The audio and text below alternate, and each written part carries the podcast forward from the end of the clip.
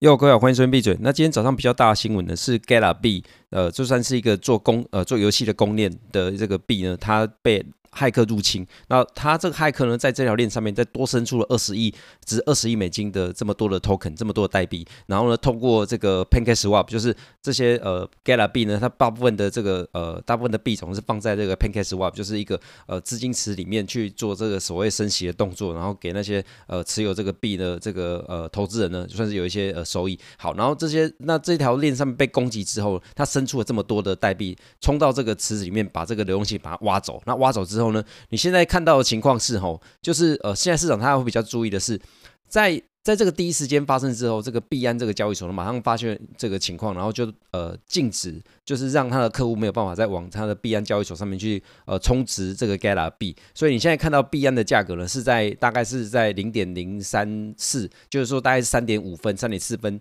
的这个美金的水准哦。但是呢，这个火币交易所在第一时间没有做到这个呃锁住，就是说还是继续放任这个客户呃，或是说放任骇客把这个币的都生出来的币，就算是假币、假的这个 Gala 币，把它丢进去呃火币上面做充值。所以呢，你看看到火币上面的价格现在。是在呃零点零点五分的美金左右，就零点零五啦。然后就所以你看这个价格呢，就是币安上面的这个 Gala 币，呃是在呃这个呃三点多分，然后呢火币上面的这个 Gala 币的价格是在零点五分左右，所以它这个价格大概价差我看着看。看起来接近五六倍的水准，那所以呢，很多现在现在因为消息已经出来了嘛，所以现在大家都还是会想说，那既然这个一样的东西，然后呃火币上面的价格比较低，那币安上面价格比较高，那我我是不是应该去那个呃火币上面的买买一些呃 Gala 币，然后充值，就是储把往这个币安交易所。丢进去，然后就是可以瞬间可以拿到这五六倍的涨幅呢。呃，目前来看，哎，the moment 是做不到的，因为一样就是币安现在还是禁止你这个充值。然后再就是火币上面的这个币呢，这个火币上面的这个火币交易台交易平台上面的这个 Gala 币呢，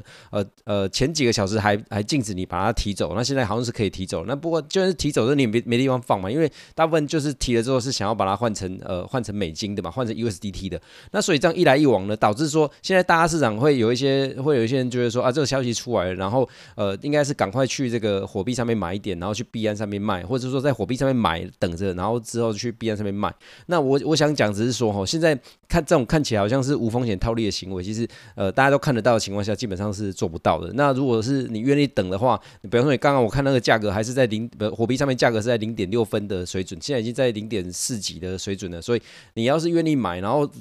然后等着的话，其实现在看起来这个价格上面已经呃接近五十 percent 的跌幅了。如果你还是受得了的话，那当然就是可以做。那当然做这个事情的话，其实大家都会呃相相对上就会呃买的比较少，然后去做一些小尝试啊。那这个情况呢，是不是有点像那个呃 Luna Terra 的这个状况呢？其实说实在还是有点像的。不过呃这个 Luna Terra 它有一些这个蒸发的机制，所以导致这个价格不断往下坠。那现在的这个呃 Gala 的情况呢，我觉得是还是不太一样。那不管怎么怎么说呢，现在呃这个币它既既然是在 Smart 上面被骇客入侵的结果，呃，之之后还是会呃由这个项目方，就是这个项目本身出来做收拾。那再就是火币这个交易所，其实他没有做到这个第一时间呃锁住这种呃让假币充值进去的这个行为。说实在，就是有可能他之后会承担一些风险。那因为火币呢，现在是呃这个呃这个市场上面币圈上面的名人呃孙宇晨，就是 Justin 孙呃进场了嘛，他是现在的老板嘛。那是之后会做什么呃这个呃相关的呃措施，我们再进一步的观察。那另外就是讲到这个无风险的情况哦，我们一直在讲无风险的资产。其实照照理说，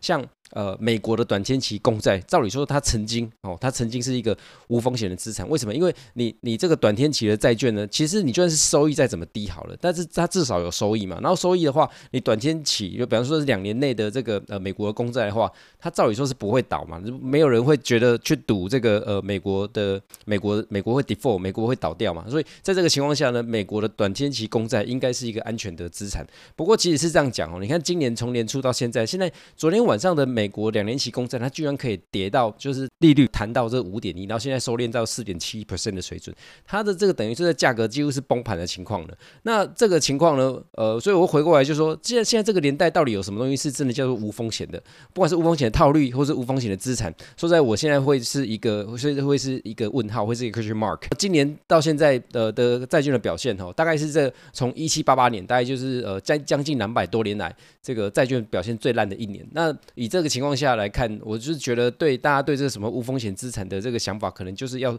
呃进一步再多一些呃。这些这一些考虑或是一些呃深思，那即使是我们现在持有的一些呃，不管是这币圈的比特币，或是莱特币，或是甚至狗狗好了，甚至以太，那这些币呢，就是说实在是相对上是比较经过时间的检验，然后这些呃这个过过程中，骇客也不断的去入侵，所以我是说从技术上来看的话，它是应该是相对比较安全。所以我讲很多事情都是讲相对的，因为就我刚刚讲到了，如果是如果说连短天期公债看起来就这么危险，或者说大家曾经以为无风险的资产都可以变得这么危险的情况下，所以呃很。多的风险，还有这个所谓收益，我们就是可能要再进一步去多做一些考量。那呃，今天大家就先讲到这里，先闭嘴，拜。